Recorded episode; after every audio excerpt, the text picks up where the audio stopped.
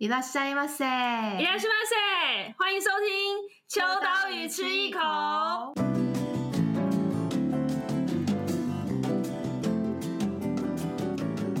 Hello，大家好，我是伊娃。上一个礼拜呢，我们已经有跟各位介绍了，就是长大版的秋刀鱼。那今天有一个 更重要的事情要来跟大家宣布，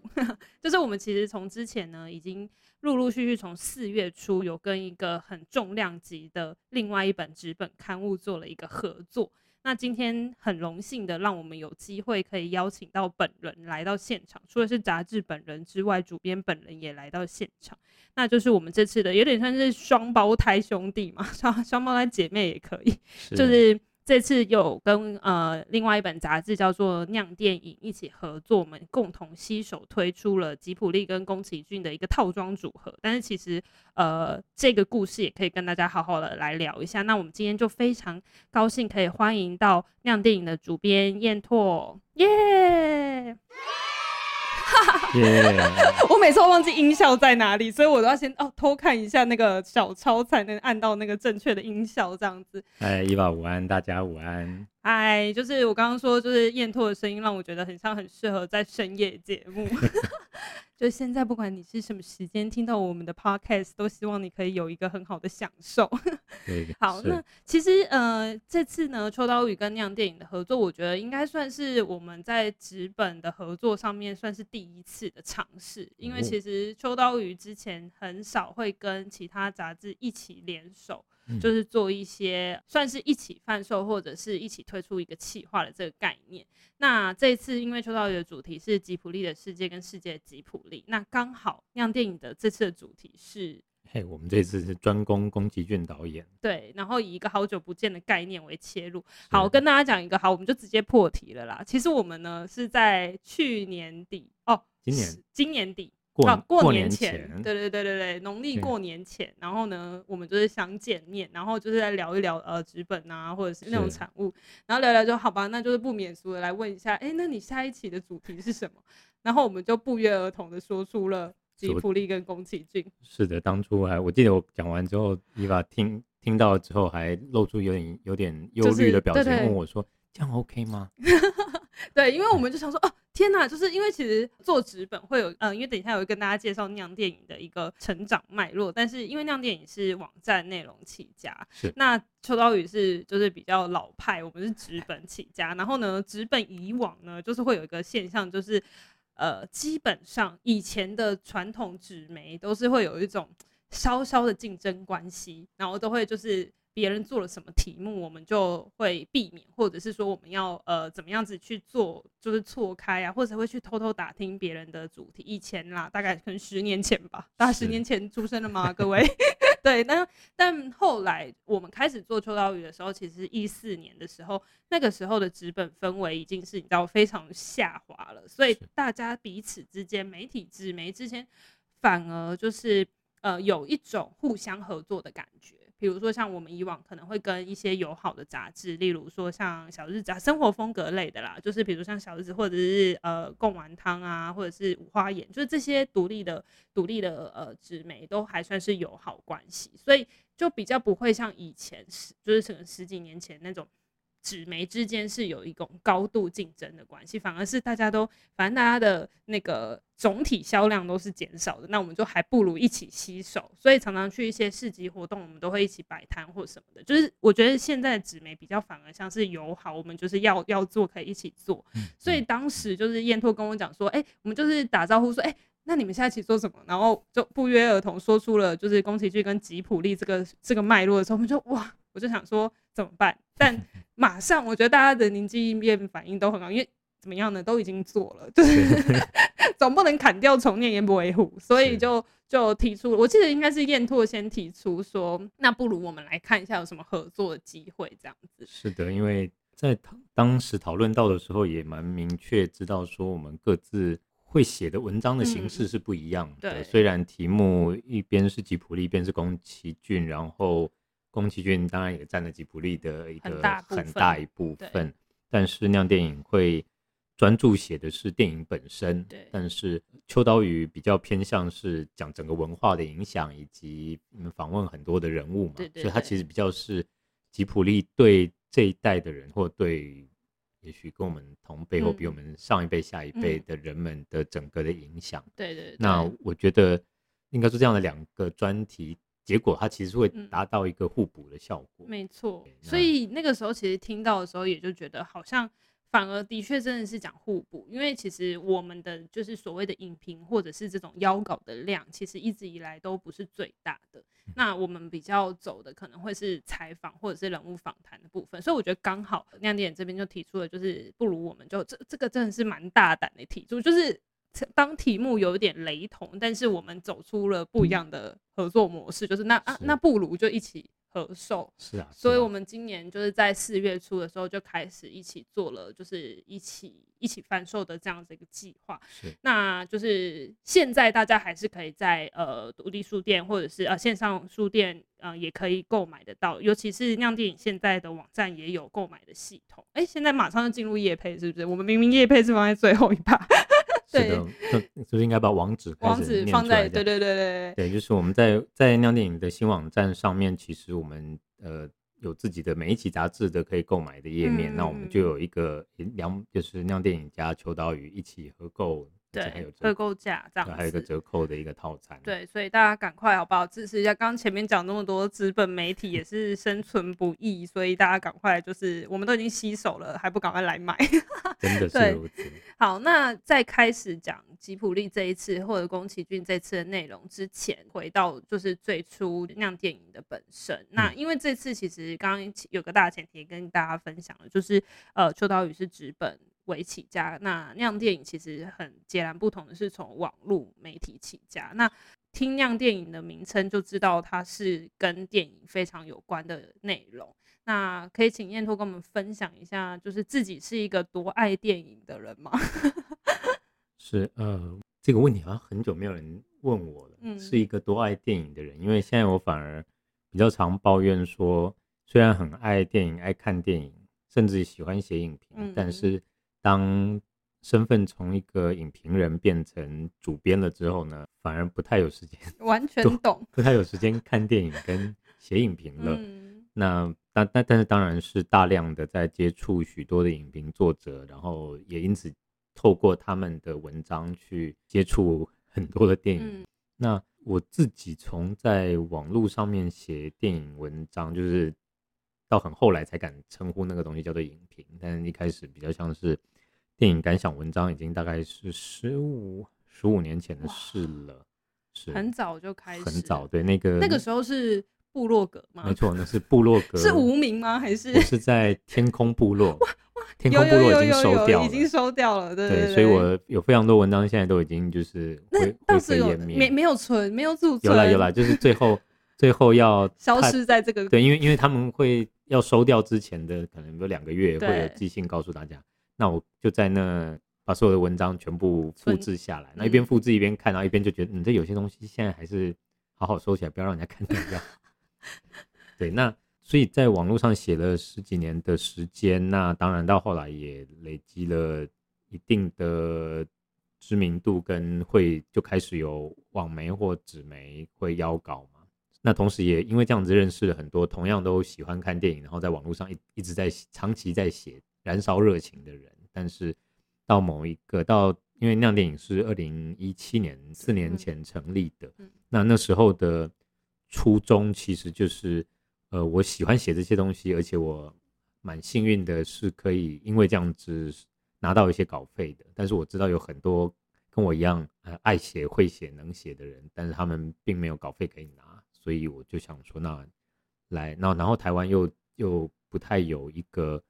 呃，就我们我们有很专业有很专业的影评的杂志，那但是我们没有比较，我觉得比较面对大众一点点的这样的一个影评媒体，其实那时候刚好也不太有看到这样，所以就觉得呃想要弄一个这样的地方，然后最主要的核心其实就是让大家都有稿费可以拿。哇，真的是很佛心，但是那个时候是你自己自，真的是很傻气，傻气，对，就是自。己没关系，就是我们当初做杂志也是被被说被说是傻气，而且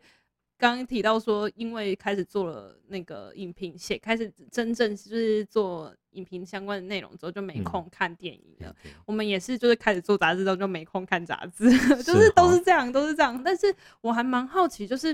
嗯、呃，当时一开始的时候有稿费这件事情，是你自掏腰包吗？呃，其实很幸运的是，酿电影从一开始就是跟 SOS Reader，嗯嗯，也就是现在的方格子是合作的，所以等于酿电影是这一个平台底下的一个企划，所以当然。不是我自己有办法一个人付得起所有的稿费，这样、嗯、就是说，当然也是等于是有合作的，有跟这样一整个平台一起合作的。嗯、那呃，但是也因为这样，所以我们作为一个纯网络的媒体，做了几乎三年左右吧。对，那一直到去年，我们就自己独立出来，那也扩编我们的，变成一个有比较完整的团队。那我觉得可以开始打团体战的感觉，其实是蛮过瘾的。因为以前是自己一个人，就是面对那个邀稿的作者的文章。对，那那再加上就是，我觉得我们可能要搞到很好的内容放在网络上，嗯、但是呃缺乏一些其他的行销的方式，嗯、或者是合作，或者是社群的方式把它推出去。嗯、那现在就哎、欸、就会有源源不绝的各种各方面的合作。嗯，对啊，那也因为有了这样的一个具体的团队之后，我们。包括说，那我们要把这些东西变成一个实体的实体的纸本出版，它还是比单纯只在网页上面阅读感觉要更加的。那你可以搭配设计，你可以你可以拿在手上，那个感觉会更加的慎重。因为我蛮好奇是，呃，因为刚刚有个最前提是，现在目前不管是网站或纸本，其实都有个切入点是影评这件事情，然后。我之前曾经有跟一些就是呃，可能设计师啊、策展人啊，还有一些就是因为其实对台湾的呃演艺圈或者是呃就是创作圈来讲，其实电影是有一个很最高殿堂的感觉，就是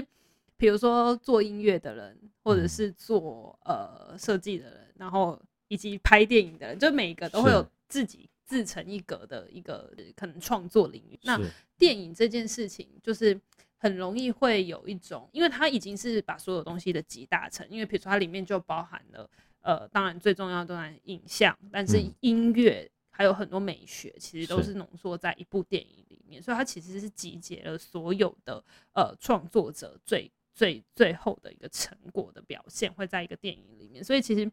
电影的影评这件事情，我自己蛮好奇是其实。要被说可以写影评，好像每个人都可以写感想。可是从感想到变成影评的这个最关键的，可能从你自己自身跟你去评断说，哇，这是来搞的东西是这个只是一个感想，或者是这已经足以变成影评的最大的差距是，或者是最大的评断的关键会是什么？我觉得尤其到了现在是自媒体的时代，又比布罗格那时候更加有一种。正面的讲法就是影评遍地开花，对。那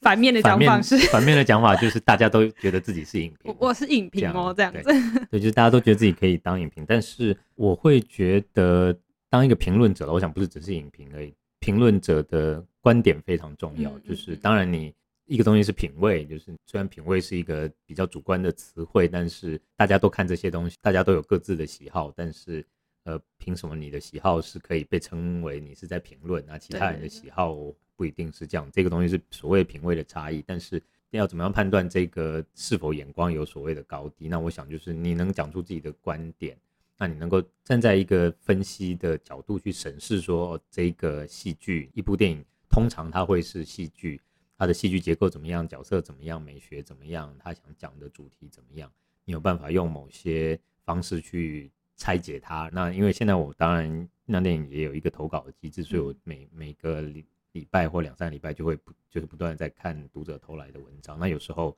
直接这样看过去，你就发现你还是百分之八十都在重述这部电影，即使你可以用生动的文字活灵活现的把那个剧情描述的让人家看起来觉得很有趣，嗯、但是你仍然是在重述一部电影这样。所以我觉得从所谓的感想到评论者的一个蛮大的一个。差异就是你的位置已经从你只是一个在跟人家讲这部电影发生了什么事，或者也许是在跟人家讲，呃，所以我看到这也是很感动。我特别喜欢某一幕，他讲了什么，然后我看到哪里说，我真的没有想到，这是属属于纯感想的东西。到你可以用一个呃，我觉得这部片的它的人物设计怎么样，然后它设放在它它选定某一个时代是因为什么？那它里面的人物发生了什么冲突？那让我想到了另外什么样的电影里面也处理过类似的母女的情感，但是那部片的想表达观点是什么？那部片的观点是什么？就是你能有某种这样的一个比较跟分析的状态的的那样的一个态势出来的话，我想它就比较像评论者。我还蛮好奇的，另外一件事情是，爱看电影的人是不是都很爱讨论，所以才会有影评的诞生？因为我我会这么讲，就是其实我觉得电影也是，或者是动画，或者是任何，因为听音乐、爱听音乐的人，你在虽然有乐评，可是音乐很容易就会变成是啊，你是听哪一种类型的音乐啊？你为什么喜欢？可是就是会陶醉、沉浸在自己音乐里。可是电影很容易会让人讨论，可能也是因为影像，所以。嗯、呃，一般观众跟深入的，可能比如说很有研究的的，可能更专业的人士，他们都可以，就是这个尺度很宽广，就是一般观众也可以啊。哎、欸，所以那个男主角最后死了没？或者是说，哎、欸，所以那个剧情到底是什么意思？就是这个很容易激情讨论。那我觉得电影很容易会有让人想要去了解，或者是想要去沟通讨论，或者是讲出自己看法的这个这个算是作品呈现的方式。所以我觉得。嗯还蛮高兴看到酿电影在讲影评这件事情的时候，把那个光谱拉得蛮宽的，就是专业人士也 OK，、嗯嗯、可是更贴近一般大众的也可以。对，所以就像我刚刚讲，是不是爱看电影的人都很爱分享自己的看见，在这部作品里面啊，有什么样的观点这样子？对，我想，因为毕竟电影比起音乐更多了一点故事的层面，嗯，那你有故事就。有东西可以讨论，对，那你有人物就有东西可以去当粉丝，对。那音乐比较是用感觉的吗？对，用感受的，嗯、或者说音乐大家真的就各更会有一种各自主观的喜欢，应该说没有那么多的具体的细节可以在在沟通的时候交换。我猜测是这样了。我还蛮好奇的，这一次究竟为什么想要从？宫崎骏做切入有没有转的很很硬啊？但是我我自己是纯粹蛮好奇是，是呃大部分在酿电影上面看到还是以电影为主，是但是动画当然也有，可是动画的比例、嗯嗯、现在目前比例上应该电影跟动画应该算是有三比七吗？还是甚至动画更更多话还是更少？你现在说在酿电影的文章是不是？哎，仔细认真想起来，好像的确真人电影的比例还是还是比较还是多，搞不好还是、嗯、搞不好有搞不好有九成九成。因为我现在脑袋里面可以冒得出来的动画电影，你说日本除了对啊，金敏，然后金敏是因为这一年来有很多经典重映，重对，那那宫崎骏或者吉卜力这一年、嗯、这一两年来没有什么作品进入大家的视野内，就没有机会碰到。那除此之外的。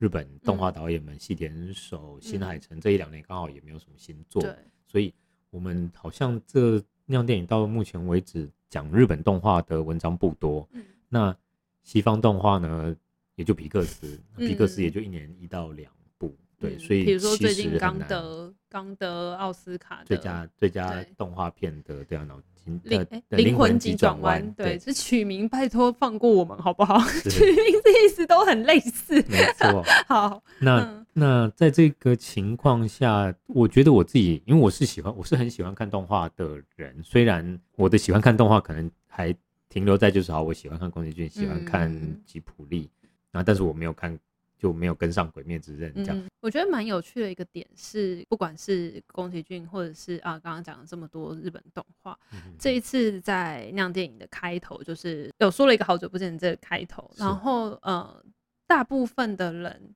就是呃，刚好这两本的引言都有提到一个，就是小时候我们看动画如何如何。不得不说，我们应该都是属于比较老派的人吧。当我们得知那个。《鬼灭之刃》要超过《神隐少女》的时候，我那一天真的觉得哇！我看到那时候，哎，即将，因为他那时候其实刚好《鬼灭之刃》在疫情期间就是不断节节攀升，然后那个时候就有说啊，又几又又突破多少，突破多少，突破多少，然后我就想说，不可能超过《神隐少女》啊，《神隐少女》是遥遥领先，结果没想到就一夕之间超车，轻松的突破，对，超车了之后，我那个时候就想说。我要怎么跟我未来小孩子讲说，第一名就是日本的那个动画影史第一名是《鬼面之刃》，因为想出哇是神隐少女，我就可以放给他看。可是《鬼面》我没有想要，呃，这里面有要赞《鬼面之刃》的意思，但是我觉得那个是取向不同。然后我觉得我们可能我们呃这一次在做吉普力的这个专题的时候，其实有聊到一件事情是，现在的小朋友再回来看吉普力会觉得好好清淡。某种程度，就即便是最好给你最最有画面性的呃魔法公主或者什么，但是。比起鬼灭之刃，我都觉得，因为鬼灭之刃就是可能每几分钟就要砍一次头，或者是 血都是喷张的这种，是，所以我就觉得就是可能的确这个动画对于现在的。小朋友来讲，可能还要重新去适应他的节奏。他在用两三个两个多小时的时间讲一个很宏观的一个概念的时候，可能小朋友都要再去重新去认识。但因为我们是这个体系长大的孩子，是这样说吗？这个体系，这个体系，对，我们就是被宫崎骏跟吉卜力就是喂养大的的孩子，所以我觉得我们可能在接触这个主题的时候，都有一种。真的会有一种怀旧的感觉。嗯、那亮天，你这次会选就是挑战宫崎骏的这个主题，有没有什么特别的原因？现在有后悔吗？没有啦。对对，没有后悔，没有后悔，没有后悔，我们也没有后悔，我们也没有后悔。要 赶快澄清，赶快先讲，先讲，赶快先讲先赢。对，你刚才说就是要怎么跟孩子解释那个？不然我们可不可以跟他们说，因为币值不一样，币值哦，对，所以。但其实可能并不是鬼灭之刃赢过那个神，所以我觉得是必值，是因为通膨，没有啦，开玩笑。因为其事实上，我好像前两天才看到鬼灭之刃上周末刚在北美上映，嗯嗯，票房看来也是会很恐怖的，就是压过日美国本土店。我看了有点惊讶，那个惊讶倒不是说我喜不喜欢鬼灭之刃，而是鬼灭在日本跟在台湾，我都当然本来就知道说他们。漫画跟动画已经红好几年了，嗯嗯嗯，所以上了电影版，有很多人是非去看不可。OK，但是我我之前我并没有意识到说，原来连在美国都有这样的影响力，嗯、我觉得这一点真的很惊人。对，就这个世界怎么了？没有世界。那呃，回头讲，就是酿电为什么会想要做宫崎骏这个题目？其实这个题目一直放在口袋里面很久，嗯嗯嗯嗯，而且也不瞒大家说，在做之前，我都一直认为这个题目是个就是。它是一颗软柿子，就是我今天酿电如果要测一个专题的话，我以我以为宫崎骏就是非常容易。嗯，那当然我们因为算一算到现在酿电其实已经出了第五本纸纸本刊物了。那我们之前做过诺兰导演，然后接下来的前面三本都比较是一个该怎么说呢？抽象的主题。就我们有一本是做。呃，燃烧不尽的偏执啊，就是讲几个导演们他们的创作里面有什么偏执。那去年底的经典不死讲的是呃经典电影，就很很很直观。然后今年出的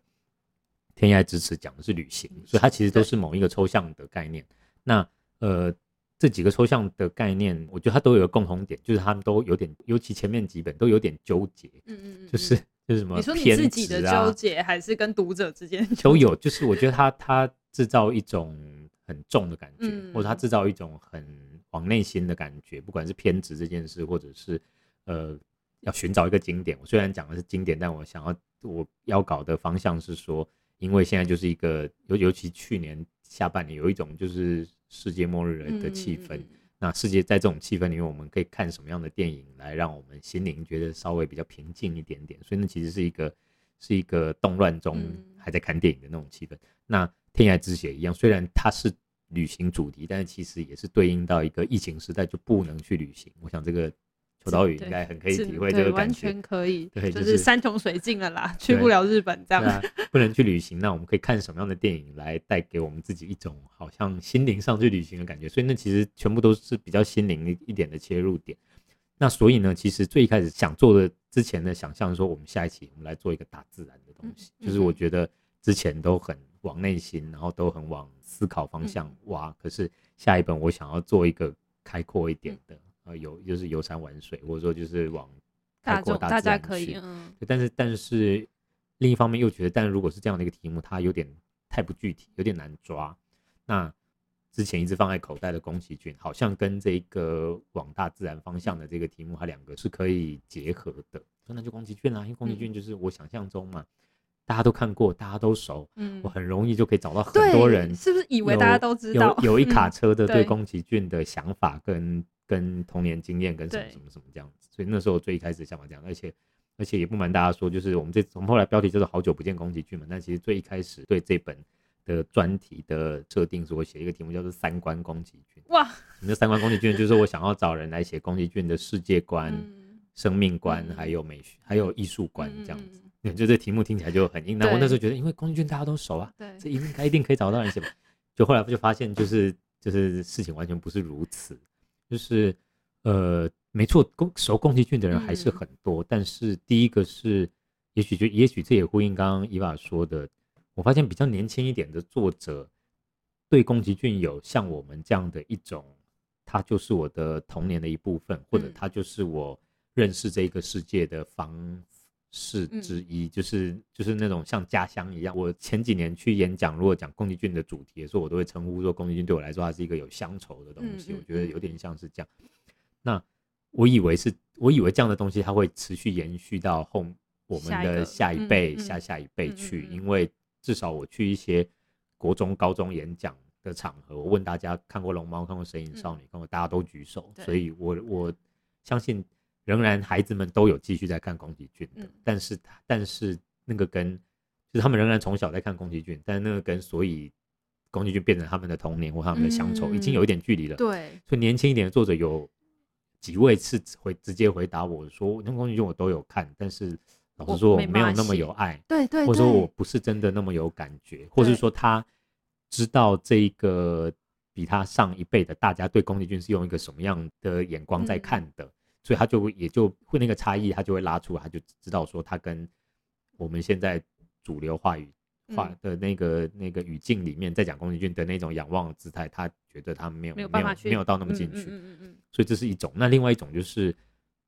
好跟我同辈的作者们呢，大家就会说，可是宫崎骏已经那么多人写过了，而且可能你还、哦、你还可以找到非常多的论文，也都是在写宫崎骏。研究的人太多。对，所以他很怕。嗯他都在写跟别人重复的东西，嗯、或者说他觉得就是因为我们也有作者是他花了两三个礼拜做了很多功课之后跟我说他真的没有把握写，嗯嗯嗯、他觉得这样他不敢写，对对对，所以结果到头来要搞并没有像我想象中那么容易，嗯嗯嗯、敢挑战的人或者是够爱的人不不是那么多，对，那呃，所以最最后关头才终于把。想要邀的文章都邀够这样子，对。我觉得完全一模一样的状况是，我们都以为就是宫崎骏这件事情是很好讲的故事，真的就是呃，大家都看过嘛，一定会有。然后想不到身边会有什么人是没看，或者是不不认识宫崎骏或不认识吉卜力。然后我们在找寻资料的时候也，也呃在找寻受访者，我觉得可能刚好一样。亮点也是找寻影评，就是撰稿者。那我们是找寻受访者。嗯、我们发现我们在找寻受访者的时候，就可能比如说提出了邀约，然后就说那我们这次要来谈就是吉卜力对你的影响。然后突然大家就说哦，我我我有看我看我很喜欢我很喜欢，哎，但是突然要讲一个很深入的东西的时候，却发现没有办法去跳脱，或者是说没有办法讲出可能。一方面，这个世界观太宏观了，所以他没有办法真的巨细靡遗讲出来，或者是的确是很多人都写过，所以他没有办法讲出一个新的观点。所以这个这个主题，我们一开始都把它想得太简单了吗？就是觉得这哇，这是一个很很大众型的主题。但我觉得这对我们来讲，做编辑的人就是一个挑战，就是我们要怎么样把已经在市面上有的菜色，重新去端出一个新的东西跟新的面向。所以我自己就心里想说，那我接下来就绝对不会挑战像村上春树这种题目，就是看起来看起来，对对对，看起来太多人写过了，或者太多人介绍的话，就是。我觉得 OK 好，我们就是有挑战过一次就好了。对，但是这次在做宫崎骏的题目的时候，其实我觉得呃，那那非常的完整，就是好险没有讲三观这个开头，因为真的 会会有一种嗯、呃，很很就是完全切入，就是深入剖析。可是我觉得其实这次在。呃，亮电影的文章里面还是看到很多不一样的层次，然后尤其是像，就是从最一开始，我觉得其实在前面去谈到说，就是成长的过程当中，看过宫崎骏的我们变成什么样子大人，我觉得这作为第一篇是一个很好的切入点，就是重新又去看到说现在的我们是怎么样，然后还有一些对于呃，比如说画师的的分析，然后还有像我刚刚讲，其实我觉得那个呃，在讲所谓的飞行跟战争这一块，其实也是很多人有讨论过，可是有一个新的观点，甚至从音乐的这个角度去做切入。那不晓得就是身为总统筹之后看完所有文章之后的主编 彦拓，你自己最觉得这一次最喜欢的呃分析，或者是最喜欢的一个片刻片段会是什么？我我其实刚刚来录音前也跟 Eva 在聊到说，我觉得当编辑就是会有一种看到后来已经见山不是山的感觉，因为你反反复一直读一直读，然后每一个 component 都有它的都有它的一个功能跟位置，但是呃。也许整个整个看下来，我反而觉得每篇文章我都喜欢，但是我们整本杂志在最后面有个有个编辑室的小单元。对。那你知道，因为一起经历这整个这这整个生出这本杂志的过程的伙伴，就是这一群编辑伙伴。那大家虽然他们呃不一定直接写文章在里面，但是呃大家对宫崎骏的。喜欢跟大家对公对做这一期杂志的兴奋感，那个其实是在整个过程里面都一直一直彼此彼此可以感受到的。那我们这次编辑室就来讲一个每个人大家各自小时候曾经最喜欢宫崎骏里面什么样什么样的角色啊，然后曾经向往过什么东西，然后我们把它做成一个我们自己的，有点像是有点像是自我介绍，也有点像是每一个人不一样的呃各自喜欢的作品以及各自喜欢的角色的这样的一个。一个整理，我觉得其实现在看起来会觉得它是最有趣的。那那个有趣，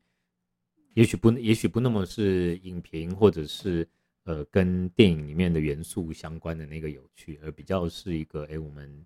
为这本杂志努力的的伙伴们，大家也也也同时有机会来讲讲他们对宫崎骏这个主题的感受。这样，当然这这一两。个礼拜来，那我们同时有《酿电影》这一本，然后也有《秋刀鱼》这一本，我们当然也不断的在在在看。那呃，这不是恭维，但是我也的确觉得说，秋刀鱼作为一个我们的做杂志的前辈，我们就我们在看，我们在翻，我们在翻你们这本书，我们就会去讨论说，就是哎，这个你们他的确更有一种杂志的感觉，或者说你们的不管是。大单元、小单元的企划的活泼度，或者是就像我刚刚说的，我们的编辑室这样的东西，其实，在秋刀里里面就会更多的去出现，就是你们会用各种有趣的方式，不管是实拍，或者是画图，或者是呃，譬如像呃有有一个单元是在讲，就是整个吉普力的，就是一般我们会讲那种这种大事记或者时间线，但你们把它画成一个地图，我觉得这件事情就让我非常惊艳，就是说要做大事记这件事。你要介绍一个团队，或你要介绍一个人，所以要做一个大事记这件事，所有人都会想到。嗯、那那炫一点就是你要怎么样画那张画那张时间图，把它、嗯、那那张时间轴要怎么样把它把它画的更、嗯、更好看。可是哎、欸，你们想到用一个这样的探险的方式，嗯、我觉得这个东西就很让我赞叹，或者很让我看了之后觉得，哎、欸，这这个。这的确是要有一定的经验跟创意才会去想到的，就是做了好几次一样的事情，都是想说有什么新招，没有啦。我猜，我想，我猜应该 的确会是，对对对，会是这样。对，那我觉得像这样的东西，就是当然它它比较是在编辑跟设计层次的，它不一定是呃你说评论的观点，或者说我们对这一个呃。作品的认识，或对作者的认识，或者是对自己的生命经验的认识，其实他可能都他比较是在形式层面的一个创意。可是他也用这样的方式，就让，因为毕竟我们那为什么要做纸本，就是因为它有它可以有设计，它可以拿在手上，它可以甚至我自己在想象，就是说，OK，我今天如果去书店，满坑满谷的杂志放在那里，然后都会有一本可以试试阅的，嗯，所以杂志并不是期待人家只看到封面就买。那他可能是期待大家在那边稍微翻一下，可是我在书店，我也我也不可能有时间那边把它整本都翻完，所以我在翻的过程，我就要得到一个感觉，说，哎，这本是我买回去我会想要花时间把它细细看完的。那我我觉得这也是我就做完这一次这一本，然后就像我刚刚说的那个编辑室都让我自己很喜欢，所以我就也更会觉得，哎，那我们以后接下来灯亮电影的杂志在做各个主题的时候，那种小单元的设计，或者说借由借由设计去，呃，吸引读者会想要花更多时间，而不是只是在书店里面把它翻完，而且它不是只是被文字，而是被这种设计的巧思吸引。这的确是我我们可以再继续对努力的方向。我觉得现在大家听到这边应该都要两本都买了吧？就是长文跟就是图都可以互相搭配的话，两本都应该要购买一下。啊、那我最后想要问一个跟吉卜力有关的问题是：是如果现在因为已经做完一本了，是。你现在想要再重新去看，有一个时间，因为大家都忙了嘛，对不对？因为我们在做吉卜力，在做宫崎骏的时候，我们应该都看了蛮多的，就是还是有回头去看一些片段或者是什么。但是如果现在回头再让你选，可以再看一部，你会想要看哪一部？诶，这问题真好，没有放在提纲里面哦，吓到了吧？我刚刚突然想到的呢。是的，呃，其实。我我稍微改修，我稍微偷改你的题目哈。如果有机会在大荧幕再看一次的话，OK，因为因为当然，呃，片商去年把吉普力的二十一部的大荧幕版权全部买下来了嘛，所以所以在未来的这从今年开始，然后接下来两三年，说全部都会在大荧幕上重映一次。嗯、对我来说，我最想在大荧幕上重看的，也就是我最喜欢的一部，就是《魔法公主》，嗯嗯，就是因为《魔法公主》当年上映是一九九，就我那时候应该是高中生吧，就是。呃，在戏院里面好好的看他的那个感觉，其实是已经已经快忘记了。了虽然我当然在家里，在家里的十寸电视、嗯、或者在电脑或什么，已经看了无数次，嗯、但是我会期待有一天在大荧在戏院里面再看他一次的，仍然会是魔法公主。嗯、那除此之外是，呃，其实因为当然我们做的是宫崎骏，所以没有提到，但是。你们因为你们有专访那个二阶堂和美，对对对，就是辉耀姬的片尾曲的，他应该是自己做词，好像是高电勋做的嘛，那还是作曲跟跟主唱。然后因为呃灰耀姬是二零一三，我记得是一三年上映的，那时候我在戏院里面看过，那是我自己过去这十年来唯一有印象在戏院里面看电影看到就是泪流。泪流不停的，就是就是就是灰耀姬结束的时候，片尾曲开始开始唱的那种艺术的力量。那因为灰耀姬本身并不是一个你无法预料的故事，嗯、但是你看了一部从头到尾用手绘的方式去讲的的去去呈现的一部动画，嗯、然后你在每一幕每一幕你都感受到的不是故事本身而已，而是到底什么样的。疯子会在现在这个时代用这样的一个美学的方式去呈现一部、嗯、去拍一部电影，然后浓浓的全部看完了之后，然后到最后面，当然它有一个让人惆怅的结尾，然后再配二阶堂和美的那个歌声那样子出来，我觉得那个感染力非常非常的强。然后呃，后来前两年吧，我记得金马影展有在有在有在播一次，嗯、所以那时候其实金马影展播的时候。高电勋的回顾的那，我也是就专程看的，就是这一，嗯，再去戏院里面再看一次，然后再哭，又再哭一次，再哭一次，然后那时候哭的是是觉得就是，哇，现在日子过得好累啊，就是我觉得那那那个哭的状态又不太一样，就是我其实本来就已经知道在那个时候会带出这样的，就是他的那个美学的东西，我本来就有预期了，可是就那时候就只是觉得因为。工作又忙又累，然后金马影展对我们来说又是一个最重头戏，对，就是就是非常非常奔波的一个时节。然后在戏院里面有一个可以情绪完全放空的事，所以因为我想应该这样算起来，应该辉耀姬也会有机会在未来两三年里面在戏院再重映。我也会推荐大家，就不管有看过没看过的人，可以在戏院里面再看一次。然后，对，我觉得那个最后面的那个那个，尤其又想到说。高田勋已经过世，然后在高田勋的那个纪录片里面，他就已经有讲到说，就是他跟二阶堂和美怎么样来回合作这一首歌嘛。那后来，呃，高田勋过世的时候，他们在吉普力自己办的那个告别式上面，他也有专程飞来东京，然后有有唱这首歌，他自己唱到就是他自己也是唱到完全哭到不行，而且还走音这样。而且他说他没有感动，他也说他没有办法再再。再接再接吉卜力，对对对对对，是因为就是有点类似把所有集大成都是封印在这一次的作品里面。对，那呃，其实我觉得真的是还蛮推荐大家，就是到时候上映的时候，这里没有没有任何的业配跟广告啦，但是 也不给我们业配，对不对？就是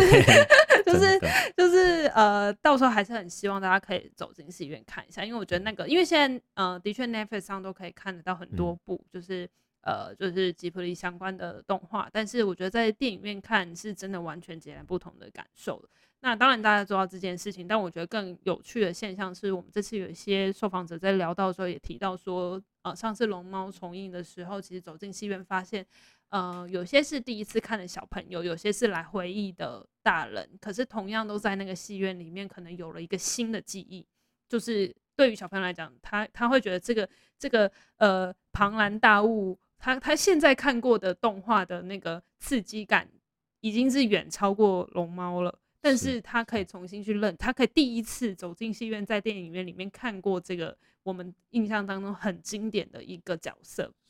我觉得它是一个很特别的一个时时空交错的时间点，在这个时候重映的话，所以就是蛮蛮推荐大家到时候重映可以去找一部自己看过很多遍，或者是呃很久以前看过。然后已经快要淡忘它的剧情，可是一直记得那个感动，那再重新去再看一次，可能会有新的体悟，这样子。对啊，那嗯、呃，最后的刚刚是宫崎骏的最后嘛，那未来那样电影还有可能会有相关日本的电影或者是动画类的题目推出吗？是，呃，首先网站的话呢，嗯、我想应该持续都还是会有，嗯、因为就像刚刚说，不管是鬼灭啊，还是进击的巨人啊，嗯、我看到都现在都是一种世界性的流行。那我相信，呃，这些那或者说你说伊娃、Eva、Eva、Eva，就是现在、嗯、现在对今年也刚上第四集，对，不是在叫我、哦，对，不是在叫你，对，完 完结篇。那我觉得，我想像这样就是有世界性影响力的日本的 anime 的东西，持续都会有，所以我们当然也都会呃